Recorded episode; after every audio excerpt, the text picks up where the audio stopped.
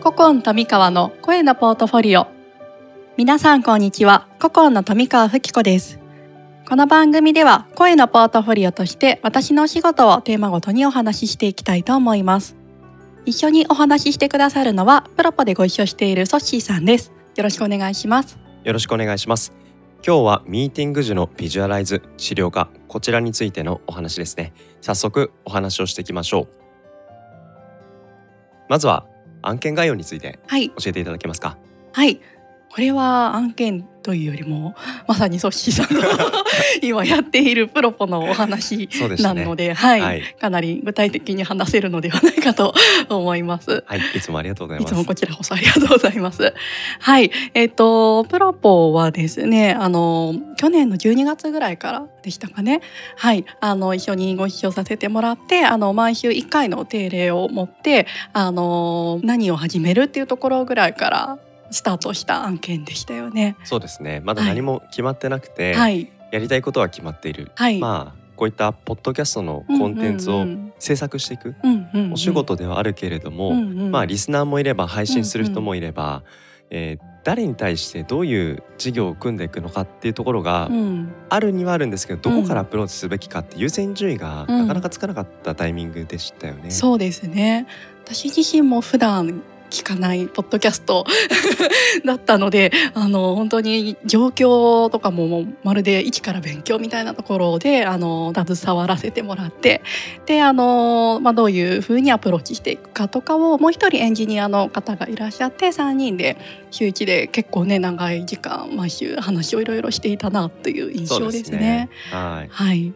であの結構まあそういう段階からミーティングに入らせてもらってあのその内容をですねちょっとずつビジュアライズ化をしていって、まあ、その場でも書くんですけれどミーティング終わった後にまあ議事録的な形で今日話したこととか発展しそうなところっていうのを A4 の1枚を紙にまとめさせてもらってそれをま重ねていってみんなでお互い共有してこんな話したからじゃあ次ここについて深掘ろうかとかなんかそんな感じで進めていった、うんうんはい、形ですよね。そうですね。はいあの議事録を取るだけじゃんっていうふうに、うんうんうんあの思ってしまうような捉え方もあると思うんですけど、はい。僕も最初富川さんにじゃあ議事録お願いしますねって言ったつもりだったんですけど、ん出てきたものがはい。A4 ではい。議事録が縦に並んでるものとしたら、まあ横書きでまあカラムが2個ぐらい3個ぐらいになってたりで、ちゃんとその1トピック1トピックごとに、あの絵がオブジェクトではい。視覚的に色鮮やかはい。うんうんに整理されていて、あなんか僕の頭の中では箇条書きで整理されたことが、うんうん。絵でパッと視覚的に直感的に整理するとこうかっうんうん。ていうなんかその温かさとか、うんうんその話したことに対する愛着が急に湧いてきた感じが、あうん、ー今振り返るとあるなっていう感じがします、ねうん、ありがとうございま。す。そうそんな感じであの話したこととかを絵とかえっ、と矢印とかいろんなものを使って、まあはいちょっとグラフィックレコーディングみたいな形でちょうどですね去年からグラフィックファシリテーションっていう講座に通い出して、あのまあその流れもあって自分自身絵は下手くそなんですね。あの画伯家みたいな下手くそな絵を描くんですけどなんかそういうちょっと下手くそでもいいから絵を描くとあの楽しいし分かりやすいよねっていうのでそういう議事録みたいな盤面とか会議のホワイトボードを使ってどんどん視覚化していくっていうのがちょうどこの案件で早速使わせてもらったっていう形です。レコードビジュアライゼーションっていうふうにはい、グラフィッ。クレコーデあ、ごめんなさい。ィンググラフィックレコーディングはいって言うんですか？なんですけどその講座ではグラフィックファシリテーションっていう風に言っていて、まあ、よく言うグラレコグラレコって呼ばれるんですけれどあれってまあグラフィックで記録するはい。形なんですね、まあ、今回私がこの場でやらせてもらったのはどちらかというと、まあ、記録議事録的な記録ではあったんですけれど本来は絵を描きながらミーティングをリードしていくうん。形を取るとなおよくってのでグラフィックファシリテーションっていう風にその先生は私が習った先生はお話をされていてはいいまなした。るほど。でも富川さん一緒にミーティングしてたじゃないですか。はいミーティングした時に僕がまあ喋り散らかすシーンはたくさんあったんですけども、うんうんまあ要所要所であのホワイトボードにはい今話してる内容をちょっとそのグルーピングしてツリーにしてみたり、ちょっとその色をつけて整理してみたり、で僕が話していること頭の中でつながっってないことが、あ話しながら目の前でホワイトボードでリアルタイムに整理してくれるとやっぱそこからまた新しい話が広がっていくしっていう、このサイクルを本当にに伴走していただいてたなっていう気持ちになるんですよね。だからあのミーティング時の、はい、えービジュアライズうんっていうのが最後の A4 で出てくる資料ではなく、うんうん。ミーティングから始まってるんだなっていうところは一つポイントあかなと思ったんですよね。うんうんうん。あの時にうん。このアウトプットイメージってあったんですか？頭の中で。あその時点ではなかったですね。ただまとめようかなって思い出した時にだんだんとああいう形にうん。なっていったでそれに気づいてからは今後そうしていこうって思って はい。なるほど。だからある種ミーティングのファシリテートでもあり、はい。でも同時にミーティングの内容のビジュアライゼーションでもある。っていう、このなんかバンドルのセットのはい。サービス、そうですそのイメーねジですよね。はい。これやってみて、はい個人的に面白かったことってどんなところにありましたか、いやもうすごい面白かったですね。なんか脳みそが動いてるみたいな 感じがはい喜んでいる感じがあって。へやっぱり自分の仕事をしていて一番面白いなって思うのがそのモヤモヤしているとか見えてないものを分かりやすくするっていうところがすごくやっていて楽しい領域なので、まあ、これなんかもまさにそのパターンだなって思ってあのやっぱりお話ってどうしても空中戦になりがちで。そういうものとかもやっぱりホワイトボードとかを使ってあの視覚化をしていけばあのすごく分かりやすくお互いどういうことを考えているのかなとか課題感ってどこにあるんだろうとかそういったものがすぐ分かるし共通認識を持ちやすいーのであのとてもやっていて有意義なものだなっていうところが面白さですね。共通認識なく、はい。まあ、話展開ってうん。簡単なことであれば「あああれだね」って言って「あれあれ」って言って同じようなイメージ持ってるはずで進むことですけど、やっぱりりこういう新規事業とか、今課題で何が課題かまだよくわからなくて、うんその中で優先順位もまだよくわからない、うんこういった事象においてはやっぱりちょっとでも簡単にうん。目に見える形でこれだよねって指差ししながらうん話を積み上げていくっていうことがやっぱり重要で、はい。その過程で、はい。まあ文字化できることもあれば、うん。文字化できないこととか、視覚的に整理した方が伝伝わりやすいっていうようなことがある、うんだけどそこを視覚的に整理するって、それこそデザイナーさんクリエイティブを普段、あの手で触って作っておられるからさささっと整理でききる一方で、る僕なんか普段あのタイピングしかしてないので、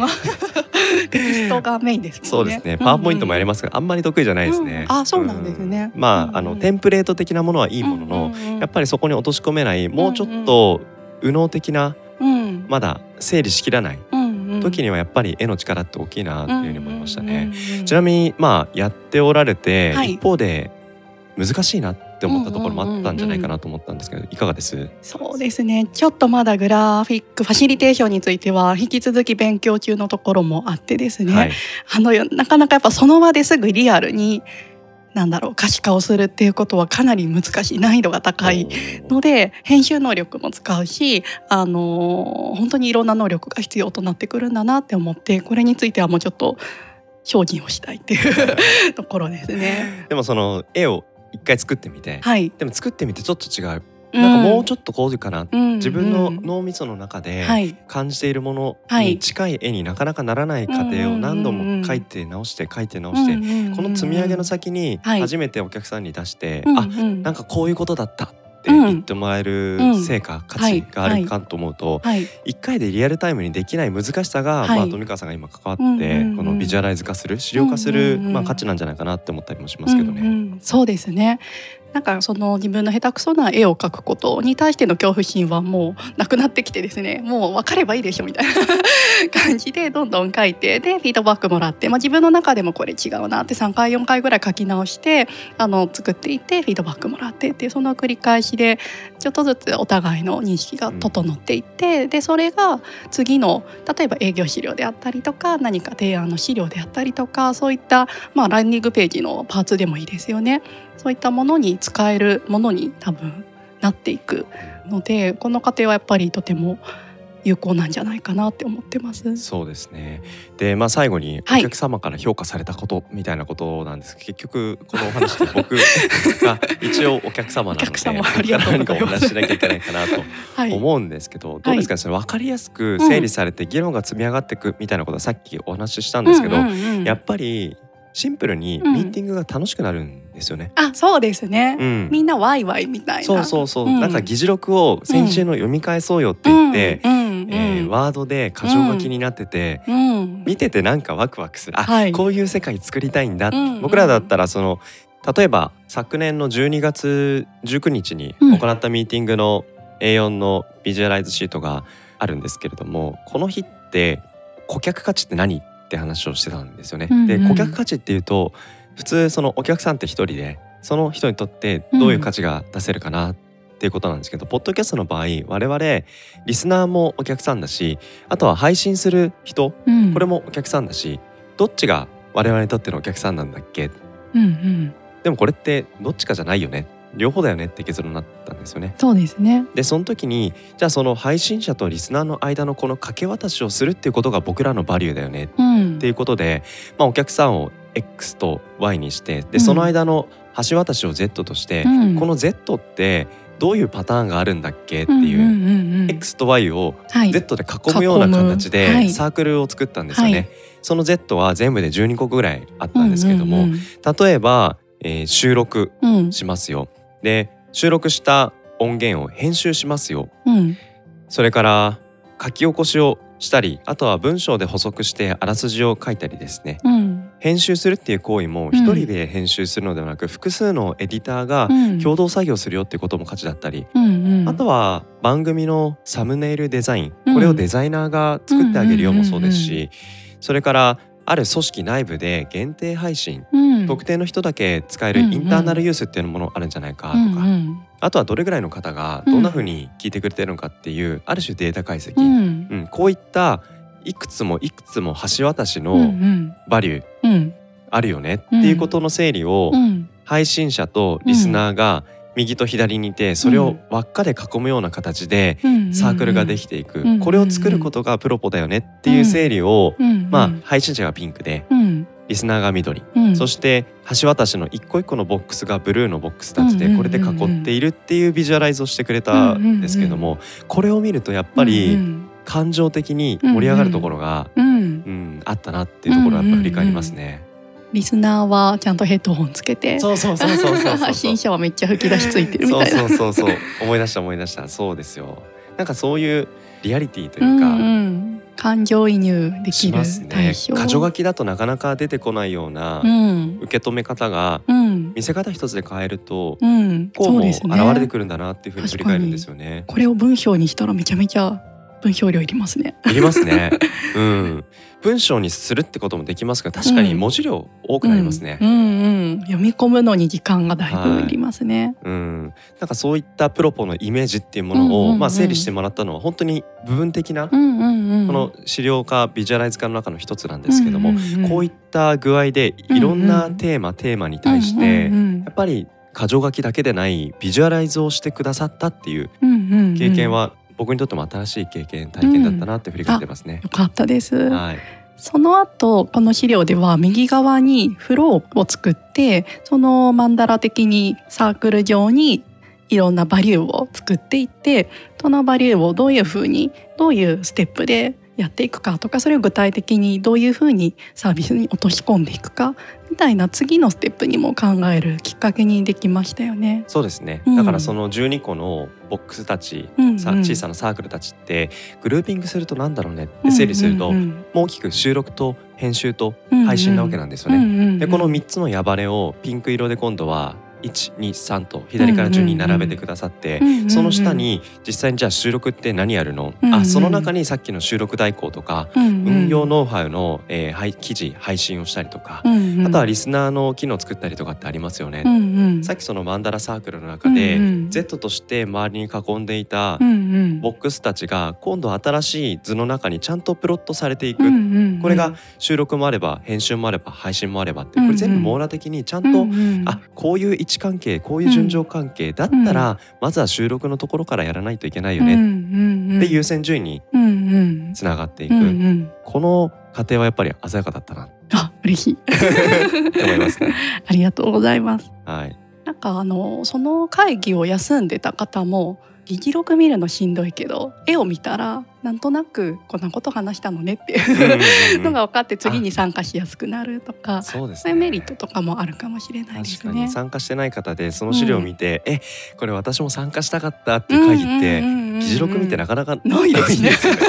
いやよかった。この時間もったいないなってよく思いますよね議事録見ると、うん、確かにそう考えると やっぱり会議を楽しく、うん、もちろん長くダラダラするわけじゃなく、うん、密度の濃い時間をやっぱりその時感じた気持ちを、うん。資料に残しながら感情をそこに載せてそれを保存する、うん。2週間後3週間後半年後経っても、なんかその時の気持ちが色あせないような形で、うんスタート時の気持ちを思い出す上では、あの資料はね、とても楽しかったなと思いますね。ありがとうございます。はい。でどうでしょう？最後に、はい、次にうん、挑戦したいこの領域のこと、はい、うん、ミーティング時のビジュアライズ資料化というテーマですけども、何かどんなあの期待感とか今後のことを思っておられるか？お話しいただけますか？そうですね、まあ、この部分を切り出して何かサービスにするっていうのは、まあ、ちょっと難しいのかなとは思っているんですけれど、まあ、ちょっとしたミーティングの場とかでもとにかくホワイトボードと白い模造紙を必ず持って